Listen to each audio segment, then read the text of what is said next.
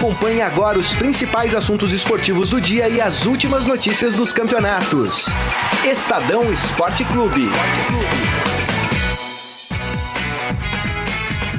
Muito bem, começando mais um Estadão Esporte Clube, final da semana, hoje sexta-feira, dia 24 de maio de 2019. Já convido a todos a participar do programa pelo nosso Facebook, facebook.com barra Estadão Esporte. Mande por lá seu comentário e também a sua opinião. Hoje aqui no nosso cardápio, no nosso mini do programa. Gostou do mini, né, Carlão?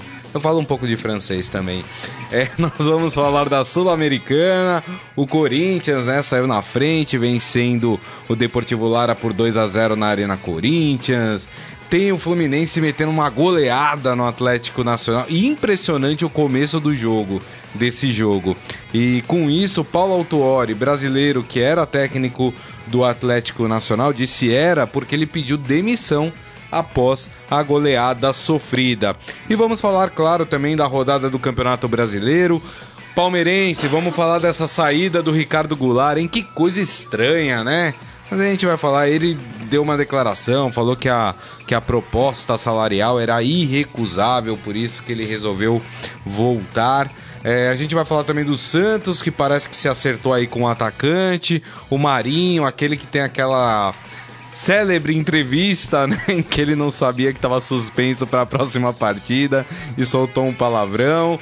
O Santos também corre atrás aí do Uribe do Flamengo que perdeu espaço dentro do Flamengo. A gente vai falar de todos esses assuntos com ele, o chefe de reportagem de esportes do Estadão, Rafael Ramos. Tudo bem, Rafael? Boa tarde, Grisa. Boa tarde, Calão, trabalhos técnicos, internautas. Sempre um prazer estar aqui com vocês. Desculpe a voz um pouco anasalada, porque estou gripado, é, essa mudança repentina de tempo. Mas enfim, é sexta-feira, quente, véspera de final de semana com clássico. Tem clássico, é verdade. Né, enfim, vai ser muito bom aqui debater futebol com vocês. É isso aí, muito bem. Vamos fazer o seguinte, então. Vamos começar falando de Sul-Americana, vamos falar de Corinthians. Salve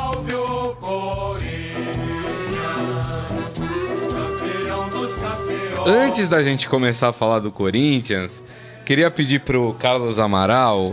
Vocês sabem que, que tem o chinelo oficial da sexta-feira que é o Robson Morelli, né?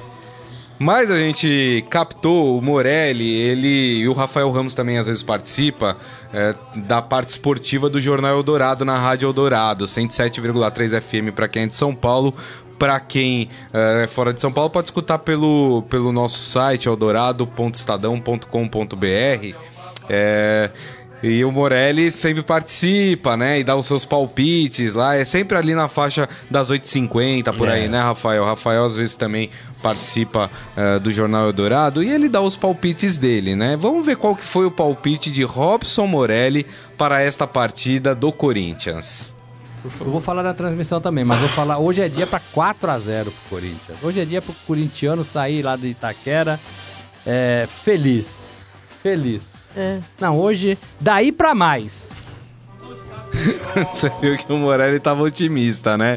De 4 a 0 pra mais, segundo ele. É. Se você for agora lá na redação, fala com ele, e aí, Morelli, ele vai falar, não, viés de alta porque eu acertei que o Corinthians ia ganhar. Bom, o Corinthians venceu por 2 a 0 Deportivo Lara. Tá aí com a faca e o queijo na mão, né, Rafael, para classificar. É, classificação muito bem encaminhada. Pode perder, inclusive, na Venezuela, que mesmo assim avança de fase na Copa Sul-Americana. Ontem não teve nenhuma dificuldade para vencer por 2 a 0 mas sim é muito torcedor que, assim como o Morelli, estava esperando uma goleada. Porque o ano é. passado, quando eles enfrentou o Deportivo Lara pela Libertadores e goleou 7, depois 8, enfim. Então, é, o torcedor tava com aquela referência do ano passado, achando que o Corinthians não ia ter nenhuma dificuldade para, como o Morelli bem disse aí, de 4 para cima. Não foi bem assim. O Corinthians venceu com facilidade, mas não aplicou um placar tão elástico assim. Mas, é, é para aquele torcedor que achava que o Deportivo Lara de 2019 era o mesmo de 2018 é, o Lara enfrentou o Cruzeiro na primeira fase dessa Copa Libertadores. Isso. É, e o Cruzeiro ganhou Mas não foi de 8, 7, não foi um baile, não Sim. foi né, uma sacolada desse tamanho. O Lara está mais organizado do que o ano passado, mas ele não consegue fazer frente ainda é, para um clube como o Corinthians, como o Cruzeiro, enfim. Então é por conta disso que o Corinthians deixou sua classificação muito bem encaminhada e ontem ganhou de dois, poder ter ganho para um placar mais elástico. Verdade. É, para o jogo de volta, eu acho que o mais difícil para o Corinthians vai ser a logística para chegar na Venezuela. Com esse fretou um avião, agora está com dificuldade do horário desse voo, porque o aeroporto não funciona à noite por falta de iluminação, enfim. Então, eu acho que é, vai ser mais difícil chegar na Venezuela do que efetivamente é. jogar é, contra o Lara. O Corinthians que está com a classificação muito bem encaminhada. Exatamente. É, o Gustavo voltou a fazer gols, Depois né? Depois de dois partida. meses acabou o jejum de é. gols dele. É, jogada típica, né? Pelo alto, isso. né? Isso, ele é, isso é o ponto forte dele. É, e quem sabe isso dá um ânimo novo pro Gustavo pro clássico de domingo contra São Paulo. É. Eu, eu confesso que, que, que me deu um, um, um certo receio quando terminou o primeiro tempo 0 a 0 Falei, não é possível que o Corinthians não vai vencer o Deportivo Lara, né?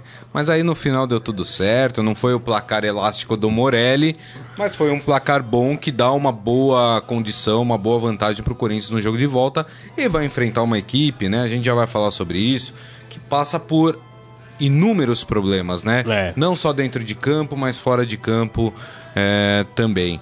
Aliás, eu vou até tocar nesse assunto que eu acho que é a, foi a melhor parte do, do jogo né, do, desse encontro, né, que foi a solidariedade em relação à, à equipe venezuelana, né. Como todo mundo sabe, a Venezuela atravessa uma crise humanitária muito forte, né, atinge as equipes de futebol do país também. Uh, o Corinthians, né, antes da partida e depois da partida, doou frutas, água para o adversário um torcedor que estava no, no, camarote da Fiel Zone, né, doou 60 hambúrgueres uh, para os atletas e comissão técnica do Deportivo Lara. Segundo informações, e aí eu vou até dar o crédito, porque foi informações do Marco Belo, que é repórter da Transamérica, né? Quando, che... Quando a comida chegou lá no vestiário para os jogadores venezuelanos, os jogadores choraram. É. Para você ver uh, como essa situação é delicada, né? Mas aqui o, é, tem até uma, uma matériazinha no, no Sport Fera falando desse, desse fato né? Eles lembram aqui, inclusive, que os clubes brasileiros têm tentado ajudar os clubes venezuelanos quando os enfrenta, né? Por exemplo, o Cruzeiro já doou itens de higiene esse ano é, para o próprio Deportivo Lara, né? Que disputou a Libertadores. Em 2018, o próprio Corinthians e o Grêmio também fizeram é, doações quando viajaram para jogar lá. Tenho certeza que o Corinthians também está preparando aí é, mantimentos, itens de higiene pessoal, talvez até medicamentos, para levar para Venezuela quando for enfrentar o Deportivo Lara lá. E eu acho que essa é a melhor parte do jogo. Não importa se o Deportivo Lara consegue ou não consegue passar. Acho que a parte humanitária nessa hora fala mais alto, né, Rafael? É, como todos sabemos, né, a Venezuela enfrenta uma crise gravíssima, né, crise econômica, social, humanitária. É, e o futebol não fica imune a isso, os clubes são aí, também afetados pelo atual momento conturbado da política venezuelana. É, e a gente vê esses casos de quando os clubes viajam para a Venezuela ou quando um clube venezuelano vem disputar uma competição no Brasil, esse caso de, de apoio. É, agora, o que eu acho que está faltando é a Comebol se pronunciar é. em relação a isso. É, qual o papel da Comebol em relação a isso? Como a Comebol tem atuado? É, porque são clubes da Confederação Sul-Americana que enfrentam problemas seríssimos e aí a Comebol, de alguma maneira, precisa se pronunciar. Não estou dizendo aqui que ela não ajuda, que ela deixou de ajudar, ou que ela ajuda. Isso. Falta um pronunciamento até para gente saber exatamente como a Comebol tem atuado com relação aos clubes da Venezuela. Se tem prestado apoio, que tipo de apoio tem prestado. Boa. Então, acho que é, a Comebol precisa, de fato, é, vir a público e se pronunciar com relação a, a clubes filiados que passam por uma situação complicada. porque a seleção, a seleção da Venezuela, que vai enfrentar o Brasil na Copa América, aqui na primeira fase é, da competição, o jogo está marcado para Salvador, a seleção venezuelana parece que está imune a essa crise. É, porque, inclusive, está fazendo toda a preparação para a Copa América nos Estados Unidos. Está lá em Fort Lauderdale, na Flórida, é, treinando para enfrentar o Brasil aqui na Copa América. É, muitos jogadores atuam fora do país, então, enquanto os clubes que convivem ali diariamente com essa situação como eu disse, uma crise gravíssima social, econômica e política, a seleção está lá nos Estados Unidos. Isso. Né? E, a maior, e grande parte dos jogadores que, que integram a seleção venezuelana não vivem na Venezuela, né? Exato. Né? Tem aqui é. o Soteudo que joga no Santos, é. né? É. Que está aqui no Brasil, que está numa situação boa, né? É. Enfim. É, então é uma outra realidade a da seleção venezuelana. Os times venezuelanos, os jogadores precisam viver no país, é. né? precisam morar, então eles estão mais suscetíveis a tudo que vem acontecendo lá na Venezuela. Bom, olha só, deixa eu passar aqui no nosso Facebook, o Adi Armando aqui, falando, não falei que meu time iria golear, só disse que iria golear de 1 e 2 ou 2 a 0. Tá certo, é isso aí. É, o Adi Armando ainda falando que o Morelli, que tá com o Morelli, foi goleada, gols latentes, segundo ele. Muito bem. E o Eduardo Benega aqui aqui falando palmas e reconhecimento pela solidariedade. Aliás, tem uma coisa que me é, incomodou muito ontem, quando eu vi é, nas redes sociais é, publicar aquela foto do, dos hambúrgueres, né? Que, é. que, foram entregues. Muita gente falando, ah, olha lá, tirou foto pra, pra aparecer, não sei o quê. Eu digo uma coisa, tomara que mais gente queira aparecer nas redes sociais e com isso façam mais atos de solidariedade. Para mim não me importa se a pessoa fez porque quer aparecer ou sei lá qual o motivo que a pessoa fez. O importante é fazer. Exatamente. Nesse momento é ajudar o próximo. Deixa eu passar aqui pela tabela da Sul-Americana, né? Tivemos outros brasileiros é, jogando também. Já tínhamos tido alguns ontem, na terça, jogando. Uh, e ontem, além do Corinthians, quem atuou foi o Fluminense, né? O Fluminense que venceu por 4 a 1 o Atlético Nacional. E após esse, e que foi um jogo muito louco, gente. O começo dessa partida. É, por, a, placar acho, construído no primeiro tempo. É. Né? Até porque acho que antes dos 15 minutos já tava 3 a 0 pro, pro Fluminense. Foi muito rápido. E aí, antes dos 20 minutos, ainda o Atlético Nacional teve um pênalti, converteu o pênalti, tava 3 a 1 Foi uma loucura o começo do jogo. Mas no final da partida, terminou 4 a 1 como disse o Rafael, placar construído no primeiro tempo.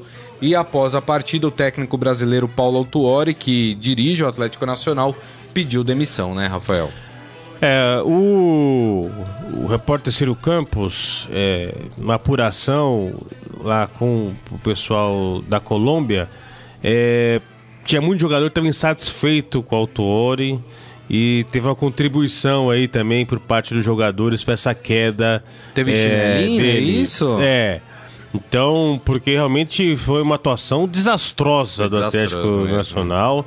É, e aí até por conta disso, o Autori nem esperou muito, foi lá e pediu demissão. Mas é, é, a apuração aí é de que tinha muito jogador insatisfeito com o trabalho dele e isso contribuiu, foi determinante para a goleada sofrida ontem. É, mas lógico, sem desmerecer aí o, o, o, mérito, né, a vitória do, do Fluminense, a atuação, o time soube aproveitar um rival aí é, desorganizado e goleou 4 a 1 e posso dizer que já está na próxima fase, né? Acho que não vai ter problema para avançar. E o tal do João Pedro tá marcando gol todo jogo também, hein? Esse é. Agora já tá vendido, né? Não, é, o Fluminense é isso, segura, né? Revela ótimos jogadores, é. mas financeiramente não consegue segurar, não consegue manter é, os seus garotos é, lá no Fluminense. É. O Michel Calero falando, creio que a Comembol se importa com a, a situação da Venezuela. É, é que a gente ainda não tem uma é, manifestação dizer, né? disso, né? né? é, exatamente. Dizer. O Márcio Antônio Simeonato falando, Moemo ontem, tá falando do Corinthians, hein? O Clodoaldo Pultini falando, Paulo Autuori caiu no Atlético Nacional, agora tem técnico pro Galo. Será? Pode ser? O Atlético é curioso, né? Porque assim como aconteceu ano passado com o Thiago Largue, é, o interino tá lá dando conta do recado, né? O Atlético é, tá aí bem no brasileiro, então não sei se vai atrás do treinador ou se mantém o interino mais tempo. É. O Jorge Luiz Barbosa aí pegando um recorte histórico, falando que o Atlético Nacional era o time bancado pelo Pablo Escobar. Era o Atlético Nacional mesmo? Agora eu tô na dúvida, viu? Eu sei que era o time do Borja, né? O Borja foi artilheiro da Libertadores, é. Foi contratado pelo Palmeiras e. É, então é o Atlético Nacional, tá certo. Não vingou lá no Palmeiras. É, não vingou no Palmeiras. Gente, vamos falar sobre o Palmeiras. Vamos falar da situação do Ricardo Goulart.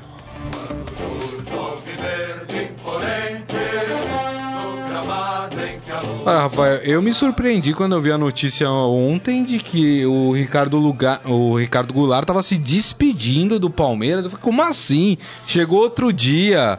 12 jogos. É, se machucou, né? Tá, teve uma lesão séria no joelho, mas os prognósticos eram bons. De repente, reincide o contrato, volta para a China. E aí, quando perguntado o que, que aconteceu, ele falou que a proposta era muito boa. Eu acho que pega mal esse tipo de coisa, não pega, Rafael? Eu acho que é preciso apurar muito bem essa transferência. Eu acho que tem alguma coisa que não veio a público que a gente não está sabendo. Porque o Ricardo Goulart é, está machucado.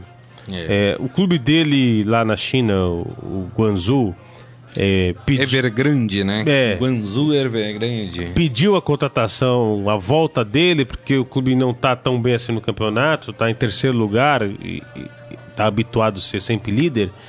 Só que ele não vai poder ajudar o clube agora. Primeiro porque tem a questão do, do período de transferência. Segundo porque ele está machucado. O clube, além de aumento salarial para ele, ainda ampliou o contrato por mais cinco temporadas. Um jogador que não está bem fisicamente, que passou por uma cirurgia recentemente. Exato. Não sei se é só isso, se é só a questão financeira que pesou na saída dele para a China de volta. É, ele no Palmeiras não conseguiu engrenar, não conseguiu uma sequência de jogos. É, primeiro porque estava se recuperando da cirurgia, depois porque teve que fazer outra cirurgia, quer dizer. É. Os problemas físicos atrapalharam, mas ele é um jogador que o torcedor tinha esperança, que Verdade. podia ser um cara diferente, mas jogou muito pouco, só 12 jogos, não conseguiu deixar sua marca no Palmeiras. É, até ontem no aeroporto, quando ele estava para embarcar, ele deu entrevista. Diz que toda a sua família é palmeirense, que ele espera um dia voltar. Mas, pô, acabou de assinar o contrato por mais cinco temporadas. Ele até falou, deu uma declaração falando, saio pela porta da frente. É. Eu não diria nem na porta da frente, nem na porta do, dos fundos. Diria a porta lateral ali, é, né? então, é passagem muito estranha, muito estranha. Acho que talvez, talvez se apurando pode ter alguma coisa além é. do que é, a notícia, do que a imprensa noticiou porque essa história de que ele tá voltando pro Guangzhou para ajudar o time não me convence porque a questão física é, é, ele não vai poder ajudar. Então isso que não me, me convence. Mas enfim, é uma pena um jogador que poderia construir uma história no Palmeiras, poderia ter render, poderia desempenhar bem ali a sua função, quem sabe voltar para a seleção brasileira, mas já foi embora. É não durou muito. O Palmeiras que joga amanhã, às quatro da tarde, contra o Botafogo lá no Mané Garrincha, no Rio de Janeiro.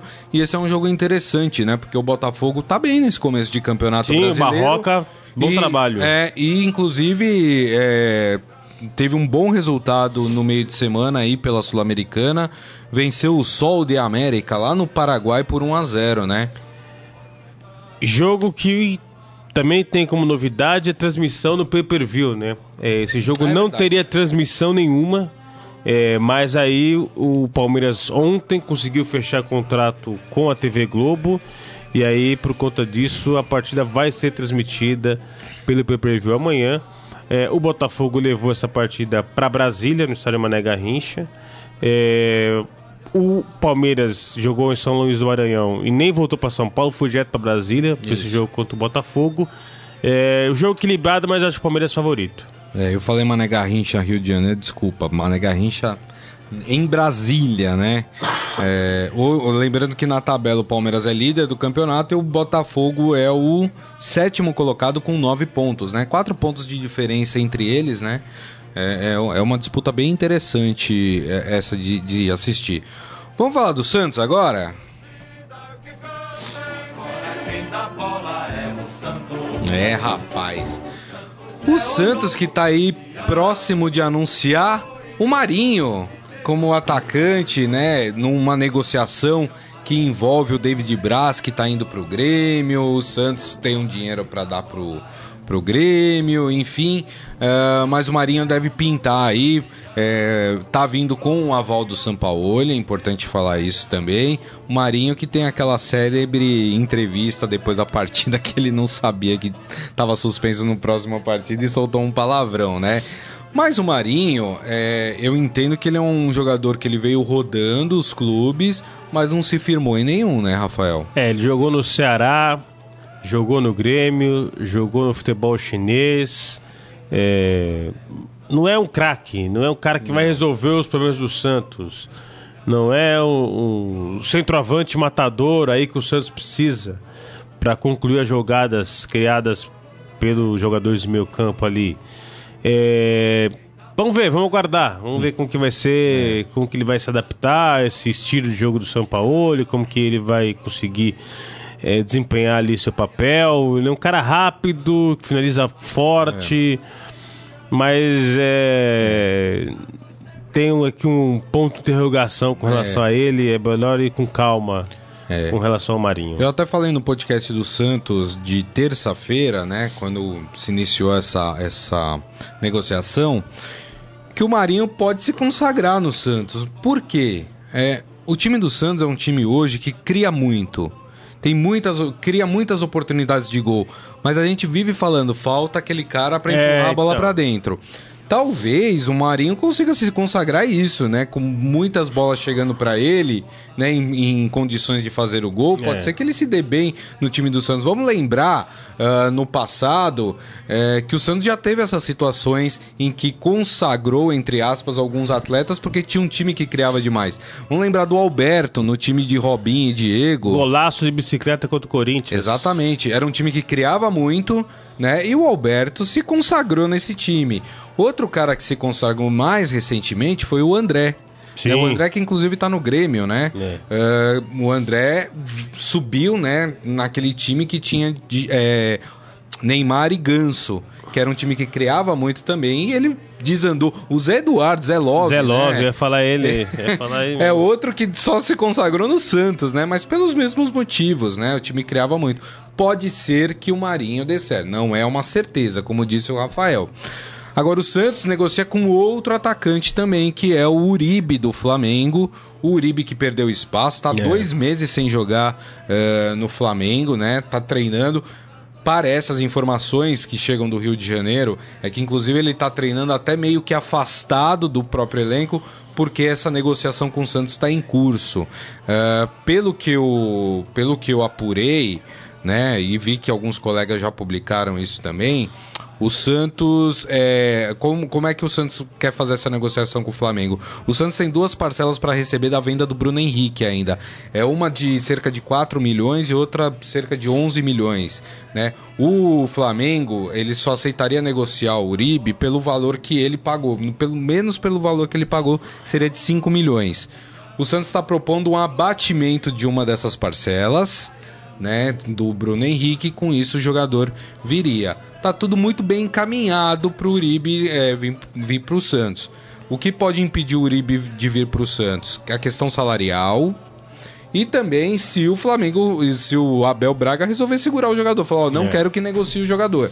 É. São, são os dois motivos que poderia não, não fazer com que o Uribe viesse Seria um momento propício para essa negociação ser concretizada, porque a gente vai ter uma paralisação do Campeonato Brasileiro por causa da, da Copa América. Isso. E aí talvez seria o momento ali dele readquirir a forma, dele conseguir é, entrar no time. É, porque se tivesse já o campeonato sua fase mais aguda, ia ser complicado para ele, já que ele não, não, está sendo aproveitado lá no Flamengo. É. Mas é outro jogador também que eu tenho minhas dúvidas se é o cara que vai resolver o Não problema. vingou, né? Não Entendeu? vingou, Você é o cara né? que vai resolver o problema do Santos ali na frente, de fazer gols, de concluir jogadas. Tenho lá minhas dúvidas, mas enfim, é mais uma tentativa aí É. é, do Santos. É, exatamente. É, Serve, o comentário que eu fiz pro Marinho serve pro Uribe também. É. Pode se consagrar nesse time do Santos. É, o Santos que enfrenta o Internacional na Vila Belmiro às quatro da tarde, esse jogo no domingo.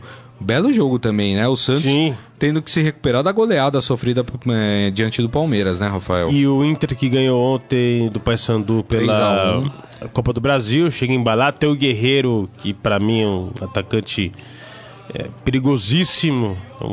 Então, a previsão de um bom jogo.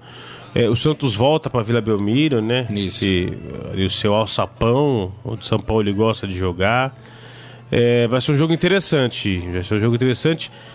Agora falando de questões extra-campo, ficar de olho na torcida do Santos, que tem uma subsede aqui na região, na Zona Leste, Na São Zona Paulo, Leste. próximo ao estado do Corinthians. Região da Lapa, né? Ah, não, Aricanduva. Aricanduva. é. Aricanduva. Da Lapa. É, então, Eu ia falar Penha, desculpa, Penha, não é?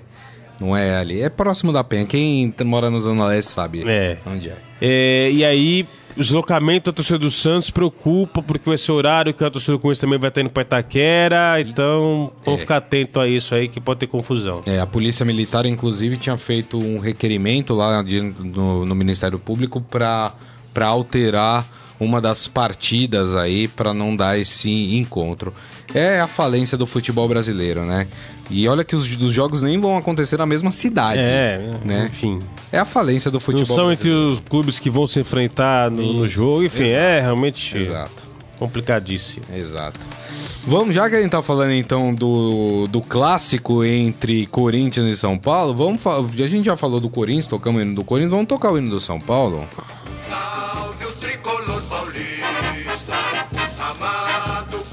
Esse jogo que acontece às 7 da noite na Arena Corinthians, sempre lembrando, torcida única, né? Porque não pode ter, porque as pessoas não conseguem conviver em paz e, e o poder público também não consegue garantir a segurança das pessoas, então acontece tudo o que acontece. Mas vamos lá. Um São Paulo que já acende o sinal de alerta do seu torcedor. Vem de dois resultados ruins. Aliás, três se a gente for pegar o jogo contra o time reserva do Flamengo. É. Três resultados ruins em casa. Eu digo esse empate com o Flamengo, o empate com o Bahia pelo Campeonato Brasileiro e a derrota por Bahia agora no meio de semana pela Copa do Brasil 1 a 0. E um Corinthians que aos trancos e barrancos, né, conseguiu, por exemplo, uma boa vitória ontem aí pela Sul-Americana. É, tem algum favorito para essa partida, Rafael? Quando fala de Corinthians e São Paulo em Itaquera, o Corinthians sempre é favorito, né? São cinco anos é, desde a inauguração do estádio. O Corinthians não sofreu nenhuma derrota para o São Paulo na sua casa até agora. Já são oito vitórias e três empates. É, a última vitória foi na decisão do Campeonato Paulista, 2 a 1 gol do Wagner Love no finzinho do jogo. Então, por esse retrospecto, o Corinthians é, até agora é sempre favorito quando enfrenta o São Paulo em Itaquera. É, Corinthians venceu o Deportivo Lara ontem, chega embalado, enquanto o São Paulo chega aí com a cabeça cheia, dor de cabeça, depois da derrota por Bahia. Então, é, quando a gente analisa isso, o favoritismo novamente está em cima do Corinthians. Mas o São Paulo tem o Pato, é, que volta para jogar contra o Corinthians. É, é, ele que retornou para o Brasil, não deu certo no Corinthians, foi emprestado para o São Paulo, se identificou bem com o São Paulo, e aí Isso. sim conseguiu jogar bem. Vamos ver qual vai ser a recepção da torcida do Corintiana é, ao Pato. É, o São Paulo precisa fazer gols. Isso. Esse é o problema. Não conseguiu fazer contra o Bahia nos dois jogos é, no Morumbi. É, e também aí, aí vale aí um puxão de orelha na diretoria, porque tá sem centroavante. Né? É, o São Paulo emprestou o Diego Souza pro Botafogo. Deu azar que o Pablo se machucou. O Gonçalo Carneiro foi pego no doping. E agora o São Paulo não tem centroavante. Não tem quem, É. quem faça gols. Verdade. Porque o Pato tá jogando mais recuado, jogando mais para trás. Então, é um problema é, que o São Paulo está tentando resolver e que pode fazer muita falta domingo na Itaquera. Com esse tem uma defesa muito forte, isso é uma característica do time do Carilli. E precisaria de alguém ali para romper essa defesa e hoje falta esse jogador no São Paulo. Hum, É verdade. É, o Jorge Luiz Barbosa aqui, lembrando que o time do Pablo Escobar foi o Nacional de Medellín. É, eu tava nessa dúvida mesmo, é, mas é isso mesmo. O Eduardo Benega falando que o Morelli já secou, apostou no tricolor. É, tem que ver. Coloca aqui o placar que ele falou, porque o Morelli é o seguinte: ele tem um placar de manhã, aí ele tem um outro placar à tarde e aí ele muda o placar dele à noite. Então coloca aqui o placar que o Morelli deu pra gente cobrar ele na segunda-feira. tá, Já tô apelidando o Morelli de Mick Jagger. Porque, olha, A maldade. é um pé gelado, viu? Que olha, A maldade. acerta uma. O William, é, o, aliás, o Antônio Cláudio Donato falando que o William voltando, o Verdão não sentirá a falta do Goulart. É, o Isaías Rodrigues falando: Palmeiras e Corinthians deveriam fazer uma troca. Bocelli pelo Borja. Um não joga no Corinthians, outro não joga no Palmeiras. Vai que dá certo. É, as possibilidades estão na mesa, né? É, quem mais? O Jorge aqui falando que o jogo vai ser em Brasília. A gente já corrigi aqui, muito obrigado. Diz que já tem 25 mil ingressos vendidos, né? Que legal. Bacana mesmo. É, quem mais? O Michel Caleiro falando: está acontecendo algo. É, o que explica a virada de tempo? O Messi está dando uma coletiva agora. Ah, é? Ele tá dando uma coletiva agora? É, eu não tenho essa informação. Sei que amanhã o Barcelona faz a final da Copa do Rei contra o Valência. É, é o último jogo da temporada é, do Messi pelo Barcelona. Depois se apresenta a seleção argentina para disputar a Copa América aqui no Brasil. É. O Jorge, que é botafoguense, tá bem otimista com o time dele. Falou que o Palmeiras vence por 3 a 0 no sábado. é, é um placar. Haja otimismo. possível. É, exatamente. E o Antônio Claudio Donato fala: o empate entre os dois em Itaquera, o Palmeiras abre de 7 a 8 pontos, o segundo colocado até a parada para a Copa América. Né? Mas tem jogo ainda. né, é, e tem outros Brasileiro. times aí, tem o Atlético Mineiro, É, tem o Santos. Exatamente, é. Não- Mas o Palmeiras é, largou bem nesse campeonato, É né? verdade. Tá Opa. Um bom início. Deixa eu passar aqui os outros jogos dessa rodada. Eh, no sábado, o Grêmio enfrenta o Atlético Mineiro, jogo interessante. O, o Atlético Mineiro é o segundo colocado hoje do campeonato e o Grêmio é o segundo colocado, se você virar a tabela. né? Ele é o penúltimo colocado eh, do Campeonato Brasileiro. Campanha péssima do Grêmio nesse início de campeonato. No domingo, teremos Flamengo e Atlético Paranaense no Maracanã, Cruzeiro e Chapecoense no Independência. eh, Fortaleza e Vasco. Rapaz, que jogo difícil pro Vasco, hein? É, Fortaleza que ontem venceu o Botafogo da Paraíba por 1 a 0 no Castelão, decisão da Copa do Nordeste. Isso. Mais uma bela festa da torcida do Fortaleza no Castelão. Exato. Semana que vem, jogo eh, na Paraíba. Fortaleza joga com a vantagem do empate. Pode ser o terceiro título do Rogério Ceni. Ele que já foi campeão da Série B do Brasileiro e também do Campeonato Cearense. Muito bem. Além desse jogo também, o Vasco precisando se recuperar, é o lanterna do campeonato. Teremos também Bahia e Fluminense na Fonte Nova, jogo bem interessante esse aqui também. Ah, e aí teremos dois jogos na segunda. Voltaram os jogos da segunda-feira. Havaí e Ceará em Florianópolis e CSA e Goiás nas Alagoas no estádio Rei Pelé. Esse jogo do CSA contra o Goiás em Maceió com arbitragem feminina. É, vai ser comandada pela Edna, árbitra do Paraná. Pela primeira vez em 14 anos, uma partida da Série A do brasileiro vai ter uma árbitra no comando. É isso aí, muito bem, muito bem. Bom, estamos chegando aqui ao final do programa, mas dá tempo da gente fazer o nosso momento fera. Agora, no Estadão Esporte Clube, Momento Fera. Cara é fera! Pois é, rapaz, olha só, né? A gente falou do Internacional, o Internacional que teve uma boa vitória sobre o Paysandu ontem, 3 a 1 Esse jogo aconteceu lá no Rio Grande do Sul, então carrega uma boa vantagem aí pro jogo no Pará, com- é, no jogo de volta, né? Para garantir a sua classificação às quartas da Copa do Brasil. Mas teve algo que chamou atenção nesse jogo. Tá lá no esportefera.com.br. que foi a camisa usada pelo Rafael Sobis e também pelo D'Alessandro. O que aconteceu? O símbolo do Internacional nas camisas estava de cabeça para baixo. o Internacional anunciou a troca da fornecedora de material esportivo a partir de 2020.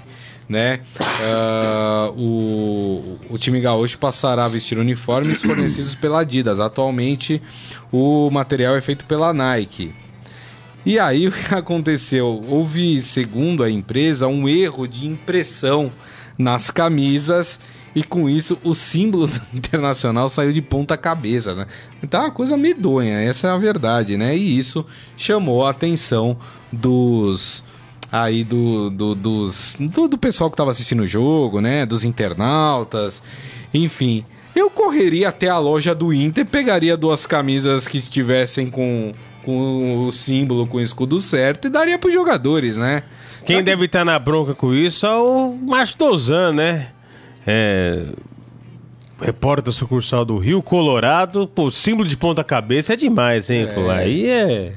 Aí é demais. Rapaz, que coisa. Aí tem os internautas já, já bolaram as teorias das, da, da conspiração, né? Como mudou o fornecedor, tá sendo.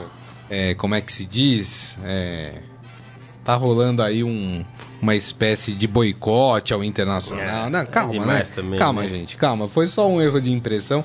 Eu acho que o, o, Inter teria tempo de ter trocado essas camisas, né? Assim que, que visse o, o erro ali na, nas camisas. Enfim, né? Acontece, a foto da, das camisas com o símbolo virado é, estão lá no esportefera.com.br. E assim nós terminamos o programa de hoje, agradecendo mais uma vez a presença do Rafael Ramos. Muito obrigado, viu, Rafael? Um prazer estar aqui com vocês. Bom final de semana a todos. É isso aí. E agradecendo a todos vocês pela companhia de sempre durante toda a semana. Desejo a todos um ótimo final de semana. Lembrando que este programa daqui a pouco estará disponível em formato podcast. Portanto, você pode ouvir pelos aplicativos da Deezer, do Spotify, do Google Podcasts e também do iTunes. Aproveite assine gratuitamente para você receber sempre que um novo podcast for publicado. E hoje também teremos os podcasts dos clubes de São Paulo é, que serão publicados. Aproveite, assine também esses canais que vocês receberão assim que eles forem publicados. Beleza, gente? Mais uma vez, o meu muito obrigado, um grande abraço a todos e nos vemos na segunda-feira ao meio-dia. Um abraço, tchau! Você ouviu Estadão Esporte Clube.